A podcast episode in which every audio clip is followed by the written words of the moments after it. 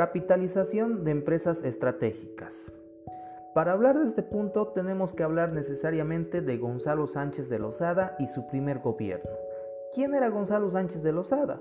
Una persona muy preparada que había ingresado a las filas del MNR y que había sido el sucesor directo del doctor Víctor Paz Estensoro, quien había terminado ya su cuarto y último gobierno. ¿No? Entonces, con el afán de impulsar las medidas neoliberales, dicta la denominada Ley de Capitalización, decretada el 21 de marzo de 1994. Pero, ¿qué es lo que vinculaba o decía esta ley? Transfería más del 49% de acciones de empresas estatales como ENFE, Empresa Nacional de Ferrocarriles, YPFB, Yacimientos Petrolíferos Fiscales Bolivianos, Entel, Empresa Nacional de Telecomunicaciones, y ENDE, Empresa Nacional de Energía Eléctrica.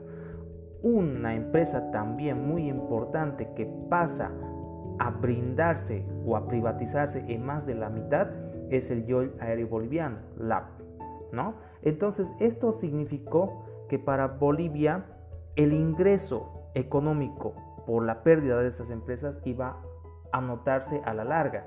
Sin embargo, con una actitud proselitista porque había sido parte de la campaña de, Goni, de Gonzalo Sánchez de Lozada, se crea con estos fondos de capitalización, de venta, en otras palabras, el famoso bono sol, que sería un monto específico que iba a beneficiar a personas mayores de 65 años de edad.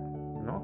Recordemos entonces que durante este proceso ya se empezó a, pagar el famoso bono, bono sol, que en la actualidad recibe otro nombre, recibe el nombre de renta dignidad, pero fue en este momento histórico donde se consolidó mucha, eh, eh, con más precisión todo este famoso bono sol.